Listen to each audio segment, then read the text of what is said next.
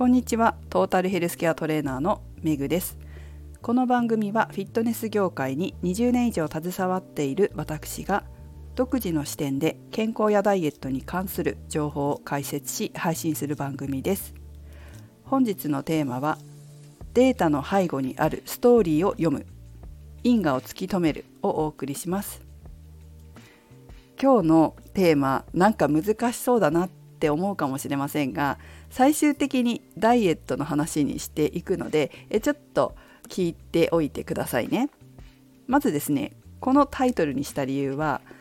健康経営って皆さん聞いたことありますか？最近いろんな企業が健康経営って言って会社の社員さんの健康づくりに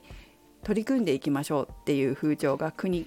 全国でねあって、まあ、それに取り組んでいる企業さんも多いと思うんです。まだ取り組んでないところもあるかもしれないけれども聞いたことがある人もいらっしゃるかもしれません。でちょっとそのなぜ健康経営なのかとかいうところは割愛します。ちょっと割愛させてください。でその健康経営に関してえどんなふうに取り組んでいくのかっていうことってもともとは経済産業省でやっていてそれが今日経新聞に権利っていうのかな？あの母体が移って日経新聞を中心に取り組みが始まってやってるんですけども私自身は健康経営エキスパートアドバイザーといって会社の健康づくりにこういうふうに取り組んでいきましょうっていうアドバイスができる資格を持ってるんですね。で私はずっとそれがやりたかったので取ったんですけれどでその健康経営に関してもすごくまだまだ取り組みが始まったばっかりで研究もたくさんされてるんですよ。で研究されている内容だったりとかその情報だったりとかは私たちはこう受けることができるんです。セミナーみたいなのを結構定期的にかなりまめにやっててオンラインでやってるんですけどでその中のもので私が興味があるものはなるべく受けるようにしてるんですオンラインだからすごい受けやすいんですよねそんな中ですごく好きな健康経営の先生がいるんですよ。その先生っていうのは前にも一回話をしたんですけどもデータサイエンティストの先生でデータサイエンティストってすごいでしょ？でその先生がデータをもとに健康に関して分析したり解析したりされているんですけど、まあ、先生だけじゃないですけどもねでその先生の話がめちゃくちゃ好きなんですよ私。なんで好きなのかっていうのはまあ、ちょっと後で話しますけどその先生データを見て解析していくのに最終的に潜在意識の話になるんですよ。そこがねなんかいつも面白くて本当この先生の話聞いたらあれフラクタル心理学勉強しましたって言いたくなることがよくあるんですよ。で今回もえ勉強したみたいな言いたくなるんだけれども、まあ、精神医学精神医学の世界でもやはりこう潜在意識の重要性まあ、潜在意識が行動をコントロールしているのでそこの解明とかもこう進んでいるらしいんです。まあこれちょっと今余談なので話を元に戻しますが今回のセミナーの中で本当に全部勉強になったし本当そうだなって思うこといっぱいあったんですけど一つねこれ本当ダイエットもそうなんだよねっていうことがあるんです。それはデータサイエンティストの先生だからやっぱりデータをもとに話してくださるんですよ。今回出てきたデータは血圧だったんですね。血圧も1日で差があるんですよ。こういうのを日内変動なんて言ったりするんですけど1日の間でも変動します。通常は睡眠中は低くて朝になると、まあ、だんだんと起きる前からゆっくりと上昇していって昼間の活動量が多い時間帯には高くなっていくんですね。まあ、こういうふうにこれは一例ですけど日内変動っていうのがあるんです。でさっき言ったみたいに夜間中は低くなるって言いましたよね。ところがこの先生が見せてくれたデータの方は夜間に血圧が高くなるんですよ。夜間の血圧が高くなる人のデータだったんです。でお医者さんからすれば危険だから夜間血圧が高いっていうのはとても危険だから薬を増やして血圧を下げようってしたんだけれども下がらなかったらしいんです。でそうするとなんでだろうってなるじゃないですか。ちょっと先生によってはもっと増やしちゃったりする方もいらっしゃるのかもしれないけれども、まあ、この時にこのデータサイエンティストの先生が言ってたのはなぜ夜間に血圧が高くなるのかを背後にあるストーリーを探ったんですって。そしたらどうやら配偶者様が数年前に倒れて介護が大変だったらしいんですよ。それが原因で夜に血圧が上がってたと。だからこの方にやるべきことは薬を増やすことではなくて家庭内の環境を整えることだったっていう話だったんですね。要はタイトルにもしたようにデータの背後にあるストーリーつまり因果因果を探して原因を探してそしてそれを取り除くっていうことをしなければいけないっていうことなんです。これって今回血圧の話をしましたけどダイエットも本当に一緒です。私はいつもダイエットの生徒さんには体重と体脂肪率を送ってくださいっていうことが多いんですね。まあ嫌だって言われたら送ってもらわないんだけど本当にダイエットに取り組みたいという方にはこうやってデータ体重体脂肪率少なくとも、まあ、筋肉量も全然送ってもらってもいいけど、まあ、12回見るとそんなにあの気にならないので、まあ、メインは体重と体脂肪率なんですけど毎日のデータを送ってもらうことで先生みたいにそのデータサイエンティストの先生みたいにデータを分析するんですよ。平均値を取ったり週の平均を取ったり月の平均を取ったりしてデータを取ってそしてあれこれなんでだろうなっていう時はやはりその方の背後にあるストーリーに着目するんです。これが本当に大切なんですよ。なぜこの日脂肪が増えましたかと。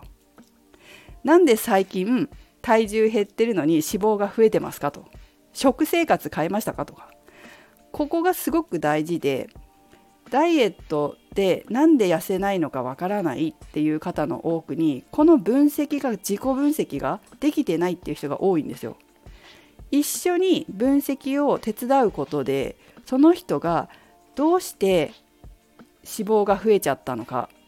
または逆にね痩せてきたのかっていうのを一緒に分析することができるわけです。そうするとあ私はこういう理由で太るんだなこういう時は痩せるんだなっていうことをだんだんと自分で理解してそしてその理解した結果から健康行動、まあ、ダイエットの行動につなげることができるからなんですよ。これは本当に重要です。なんで増えたの？って聞くと「あその日ちょっと旅行行きました」とかね「だからか」とか「あ最近運動してないからかもしれない」とか。そうやって自覚を促すことであそっかやっぱり旅行に行くと食べ過ぎちゃうんだな運動しないとこうやって脂肪が増えちゃうんだなっていうふうに自分でも理解できて腹に落ちるから行動が次から変わるんですよ。そしてどんどんと自分のその体についてよく知ることができて体脂肪を減らす体重を減らすという結果に結びついていくんです。だからこそ本当に個別性が重要でその人が何でっていうその人が何でっていうとこなんですよ。なぜこうなったのはどうしてどういう原因っていうところをしっかりと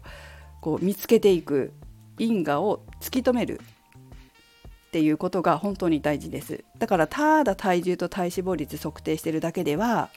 やっぱり結果は出てこないなんでそうなったのっていうことを知ることも必要だしそれが増える例えば体重体脂肪率が増える原因っていうもののリストをやっぱ持ってないといけない知識として、まあ、これが本当に重要だと思います。でじゃあそうなってくると今度行動を変えればいいじゃないですか。あじゃあやはり旅行に行ったら食べ物に気をつけなきゃいけないなとか運動しなきゃいけないなって思いますよね。ところがここでやる人とやらない人に分かれる。でやったとしても続かない人と続く人に分かれますよね。これさっきの先生が同じことを言ってたんですけどそのさっきのデータサイエンティストの先生がセミナーの中で同じことを言ってたんですけども結局は例えばじゃあ運動のセミナーを受けたパーソナルトレーニングを受けたからやろうって思う。やろうって思うけど続かないっていうのはやろうって思うのは健在意識、まあ、潜在意識と健在意識ってちょっと一回説明しますけど自分が認識できる意識っていうのはたったの 5%5% 以下。全部の意識の中で。で無意識が95%あるよと。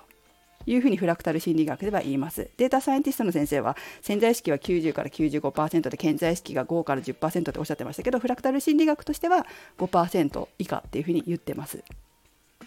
で運動しようって思ったのは潜在意識でしかない。潜在意識の中にはないんですよ。だから行動変容ちゃんとずっと継続して運動する行動変容につながらないっていうことなんですね。だからこそ潜在意識変えないといけないよっていうことなんです。心理学フラクタル心理学の世界だけじゃないんですよ。もう精神医学でもこれ潜在意識の重要性っていうのはちゃんと研究されていてこうやってお話をしている先生もいるということです。行動変容につなげるためには潜在意識を変えるための手法がちゃんとあって変えたい人は変えて健康行動につなげられる潜在意識を作るっていうことができるっていうのが一つともう一つは私たち指導者私たち指導者だったり医療従事者が自分の潜在意識も変えないといけないということですよ。なぜなら自分の潜在意識をクライアントさんに投影しちゃうからなんです。健康に関してネガティブな潜在意識を持っていればどんどんとそのネガティブさを相手にお客様に投影しちゃうんですね。逆にポジティブな潜在意識を持ってると健康に関してね持ってるとポジティブさを投影していくんですよ。ついこの間60歳でクロスカントリーを始めて80代で世界一2回なったっていう方の話を配信でしたと思うんですけど60代の女性を見た時にクロスカントリー始めますって言った時そんなの無理だよ怪我するよやめなよっていうか筋トレをして体の調整をしながら少しずつやってみましょうかっていう指導者と結果違うと思いません？どういう人に習うかで。もう60歳なんだから病気が出て当たり前だよって思っている指導者に習うのか60代でもこれから健康になっていけるよってこれからでもずっと健康で居続けられるように工夫できるし改善もできるよって言ってくれる指導者に習うのかでおそらくその方の状態って変わります。私とか本当に健康に関してポジティブじゃないですか。だからいい状態になる今より良くなるって信じてやまないんですよ。そしてなぜならやっぱり潜在意識がそうだからそういう人をたくさん見てるわけでで見て実際に自分も指導して80歳になっても全然筋力がついていって、まあ、体の状態が良くなっている人とか70歳になっても風邪をひかなくなった人とか60代になっても体脂肪が減って、えー、ダイエットに成功した人とかそういう方をこう作っているわけですよね。私自身が。だから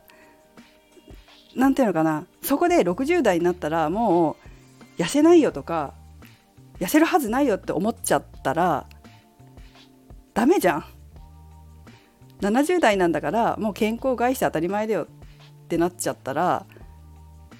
その人を健康に導けないじゃないですかもう80代だから無理だよとか言っちゃったらでもそうじゃないその人の可能性を信じて今よりも今日よりも明日明日よりも明後日少しずつでも良くなる絶対良くなるって信じて接しているのでやっぱりそういう風になっていくんですよね皆さんがね。ということでちょっと話が脱線またしちゃったけれども最終的に、今日結局言いたかったことは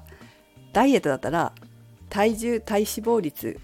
を測定した時にその背後にあるストーリーを読んで因果を突き止めてそこを改善することが大切ですよっていうことが一つと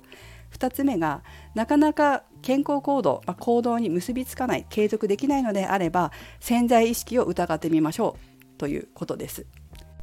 はい長くなりましたけれども、まあ、何か少しでもお役に立つことが話せてれば幸いです。ではメグでした。